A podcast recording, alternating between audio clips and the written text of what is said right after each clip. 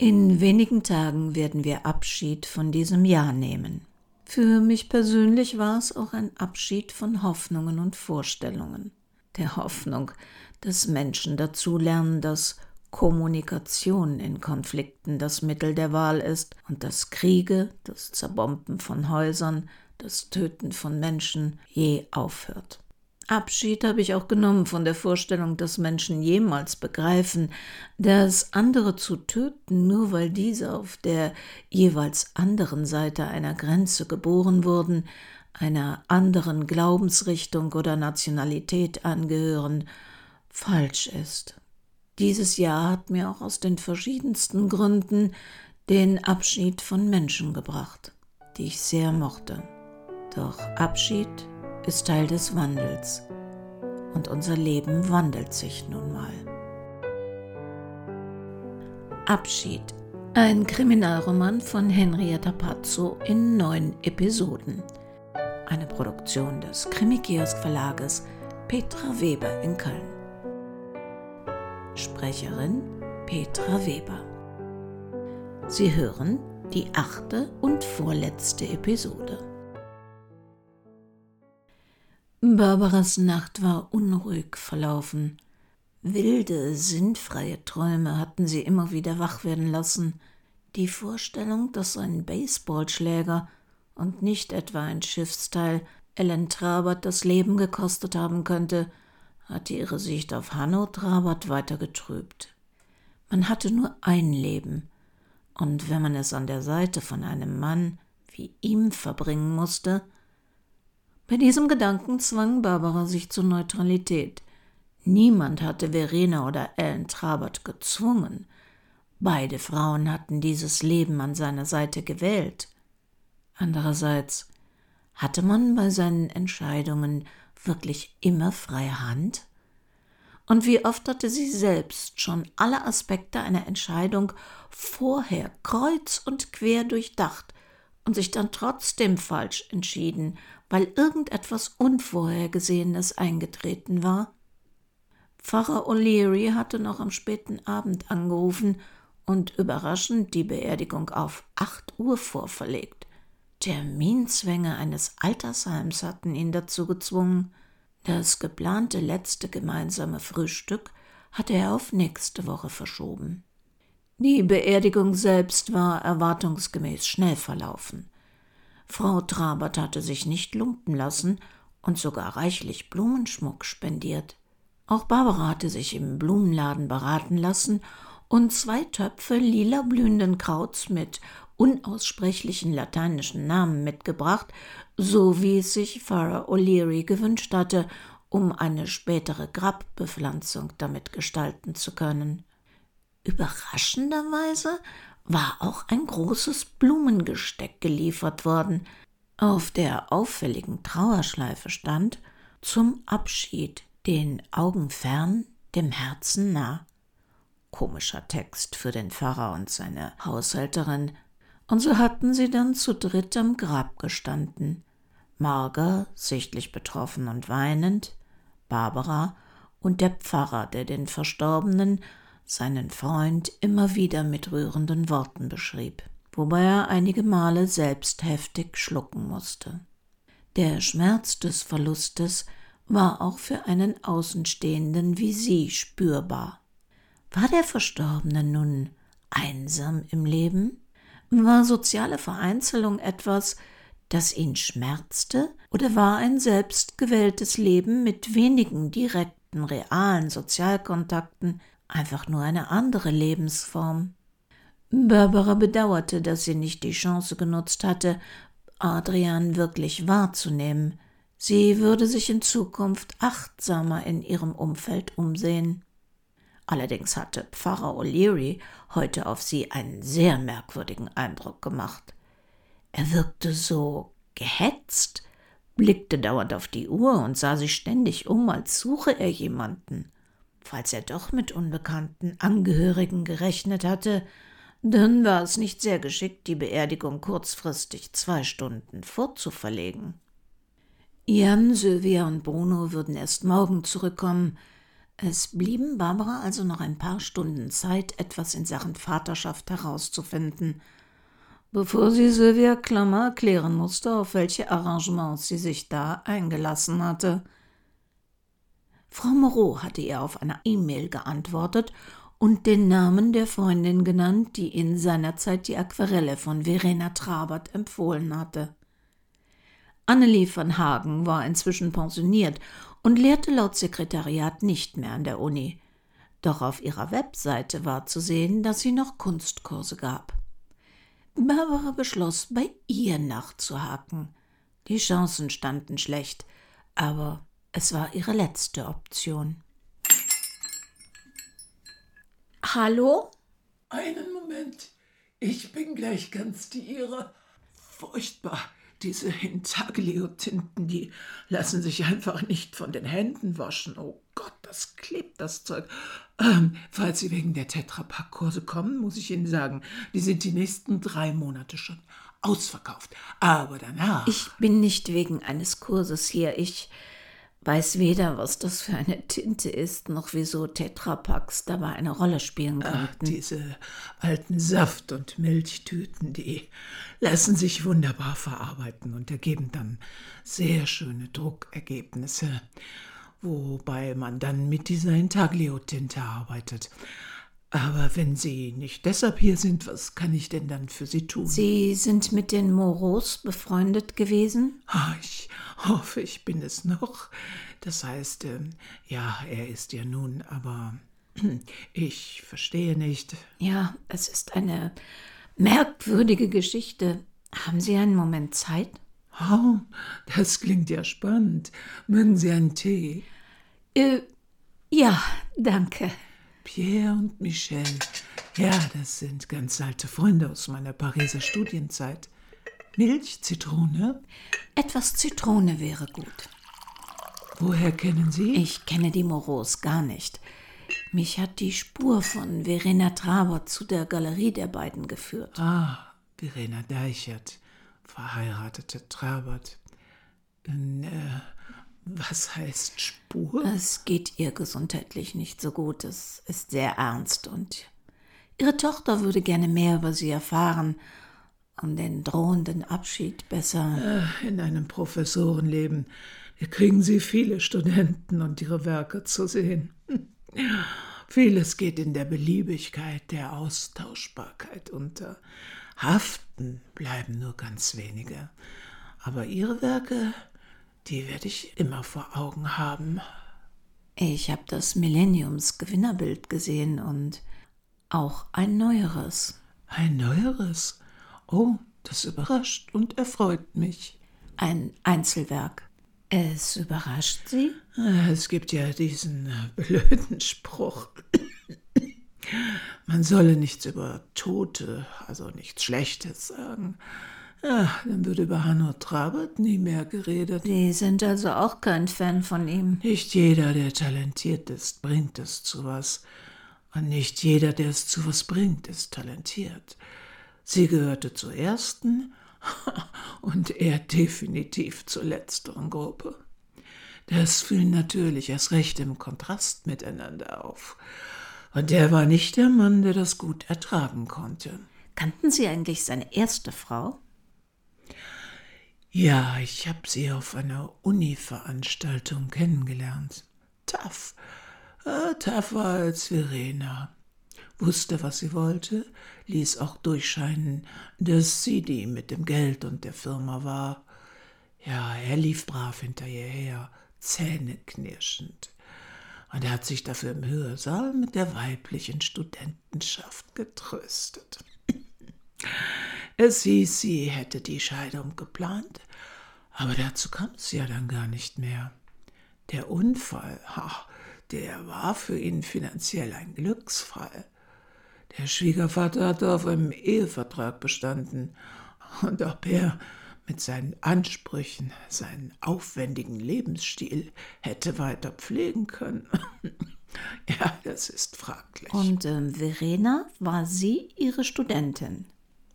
Ja, sie hatte Kurse bei mir belegt.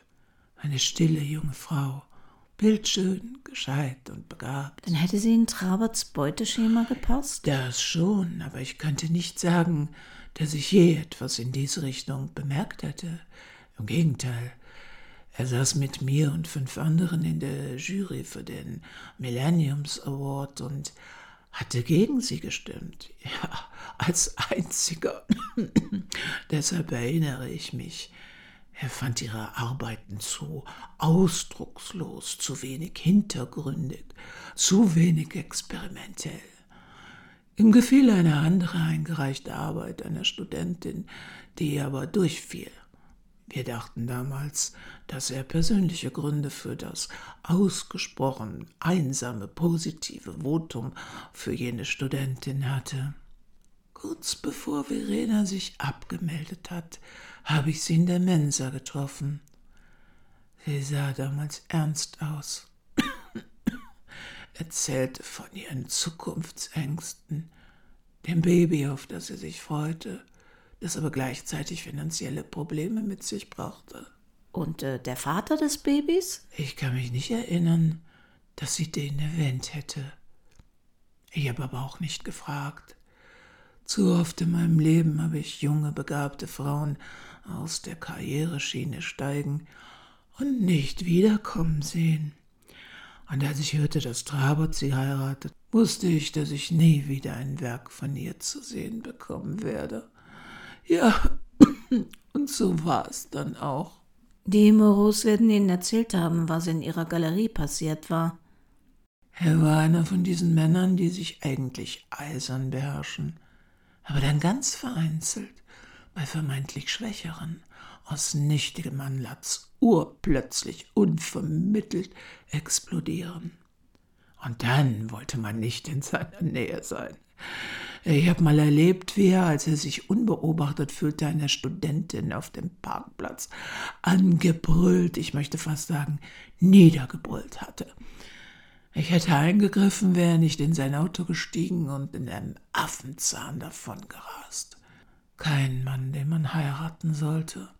Schon gar nicht, wenn man in irgendwas besser ist als er. Sagen Sie, Frau von Hagen, denken Sie, er könnte seine erste Frau. Ich meine, es könnte kein Unfall gewesen sein? Die Polizei hat sich damals mit Kollegen und Studenten über die Traberts und ihre Ehe unterhalten. Oh, ich war erleichtert, nicht befragt worden zu sein. Ich bin mir nicht sicher, ob ich mutig genug gewesen wäre, meine ehrliche Meinung zu äußern. Wie sich gezeigt hat, hat man es dann ja auch als Unfall eingestuft. Ja, und stellen Sie sich nun mal vor, ich hätte was dazu gesagt. Ich hätte mir eine neue Uni suchen können. Gruppen stellen sich eher vor einen Mörder als hinter einen Verräter. Verena war unbedarft, ein nettes Mädel vom Land, ich schätze, er hat ihr imponiert. Wer weiß, was versprochen. Aber sie war nicht so unabhängig wie Ehefrau Nummer eins. Er hat ein Jahr später mal in einem Zeitungsinterview erzählt, dass er sie zufällig hier in einer Dürer-Ausstellung wieder getroffen hat. Ich ihn einschätze, dürfte er sie schnell wiedererkannt haben. Und dann diese albernen Meditationswochen auf seiner Insel. Oh Gott, hat er immer ein Gedöns darum gemacht. Seine künstlerischen Meditationen, die Wochen der Freiheit in der Natur. Ich denke, er hat sich einfach die Birne zugedröhnt mit Alkohol oder Schlimmerem und im Rausch dann schwarze Farbe auf alles geklatscht, was er als Trägermaterial missbrauchen konnte. Nun ja, da hat ihn dann das Schicksal ja auch eingeholt. Er ist am Ende dort gestorben. Ja, da hatte der Sunny Boy ausnahmsweise mal so richtig Pech. Doppelt und dreifach Pech. Auf einer Insel ohne Kommunikationsmöglichkeit, ohne ärztliche Versorgung, und er fängt sich ausgerechnet als einer der allerletzten diese außerordentlich gefährliche Delta-Virus-Variante ein, obwohl es eigentlich schon längst von Omikron abgelöst worden war. Ich sag's nicht gerne, Aber da traf es mal den richtigen.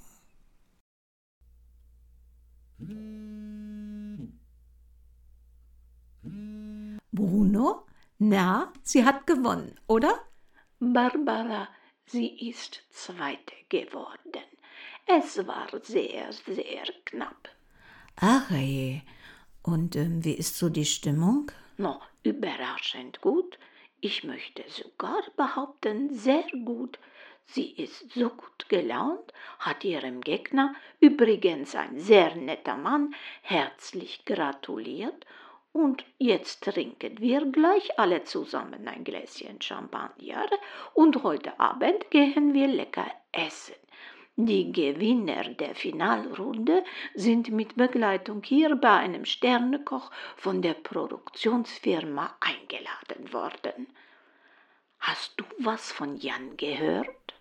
Er kommt auch morgen nach Hause was ich euch vorschlagen wollte, wenn ihr nichts anderes vorhabt. Was hältst du davon, wenn wir uns bei mir auf ein Tellerchen Linsensuppe mit Würstchen treffen? Ich habe reichlich eingefroren und nach diesen ganzen Wochen mit Luxusfood brauche ich jetzt mal etwas Normales. Noch habt ihr Lust? Aber klar, ich freue mich wahnsinnig, wenn ihr alle wieder hier seid. Ich gebe zu, am Anfang war es auch mal ganz schön ohne euch, aber jetzt wird's langsam Zeit, dass ihr nach Hause kommt. Pfarrer O'Leary erreichte das Pfarrhaus erst wieder gegen Mittag. Vom Auto aus hatte er Sophia Trabert aus der Türe treten sehen. Sie und Marga verabschiedeten sich herzlich. Unter dem Arm trug die junge Frau eine Leinentasche, so wie seine Haushälterin sie immer zum Einkaufen mitnahm. Etwas schien darin eingewickelt. O'Leary rief sich in Erinnerung, was die Bibel über das Lügen sagte. Du sollst nicht falsches Zeugnis reden wider deinen Nächsten. Lügenmäuler sind dem Herrn ein Greuel, darum legt die Lüge ab und redet die Wahrheit. Hm, da gab es wenig Spielraum für Interpretationen. Seit vierzig Jahren war er nun Pfarrer dieser Gemeinde in St. Leonhard. Er hatte viele gute, aber auch schwierige Jahre hier erlebt. Damals, als im Priesterseminar das Thema und die Haltung der Kirche dazu angesprochen worden waren, war es reine Theorie. Etwas, von dem er angenommen hatte, dass es ihm niemals je wirklich passieren könnte. Zumindest war sein Plan aufgegangen, Marga das herausfordernde Gespräch zu überlassen. Sie konnte sich nicht verraten, musste nicht lügen, denn sie wusste nichts, nichts von dem, was ihm so lange schlaflose Nächte bereitet hatte. Barbara war kurz bei Bruno vorbeigefahren und hatte wie von ihm gewünscht die Suppe aus der Gefriertruhe heraus und in den Kühlschrank gestellt.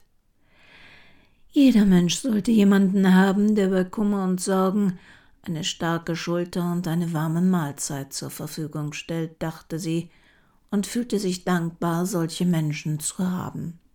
Heute Nachmittag würde sie sich die Aufzeichnung des Kochfinales ansehen, und morgen würde sie sich von Frau Klammer alle Einzelheiten dazu erzählen lassen. Dann würde sie den Fall Trabert kurz mit ihr besprechen und Sophia Trabert danach mitteilen, dass sie, was ja stimmte, keine Erkenntnisse zur Vaterschaft gewinnen konnte und diese das Gespräch mit ihrer Mutter suchen solle. Und Verena Trabert würde sie ein letztes Mal bitten, ihrer Tochter diesen doch verständlichen Wunsch zu erfüllen. Trabert. Ah, Frau Trabert.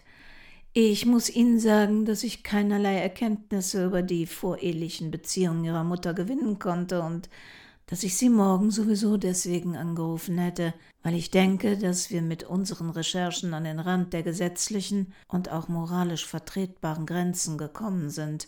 Es wäre wirklich das Beste. Aber deshalb rufe ich Sie gar nicht an. Ihr Auftrag ist beendet.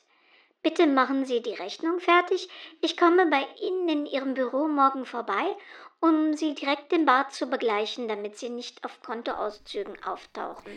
Ja, gerne. Ich wollte eh ausnahmsweise mal Samstag im Büro sein. Wenn Sie morgen gegen neun Uhr kommen, bin ich vor Ort. Darf ich fragen, haben Sie Ihre Meinung geändert oder hat Ihre Mutter Ihnen jetzt doch. Nein, weder noch. Aber stellen Sie sich vor, es ist etwas Wunderbares passiert. Sie werden es nicht glauben. Ich habe meinen Vater gefunden. Und schon war es das vorletzte Mal, dass wir uns von der Familie Trabert verabschieden. Zum allerletzten Mal in Sachen Trabert hören wir uns in der nächsten Woche. Und wenn Sie nur die Manott-Fälle kennen, die online zur Verfügung stehen, dann gucken Sie doch mal auf www.krimikiosk.de vorbei. Da gibt es in unserem Shop noch ein paar andere Fälle. Ja, und ob Sie nun lieber Tee oder wie ich lieber Kaffee trinken, wo immer Sie sind und was immer Sie tun. Passen Sie bitte gut auf sich auf.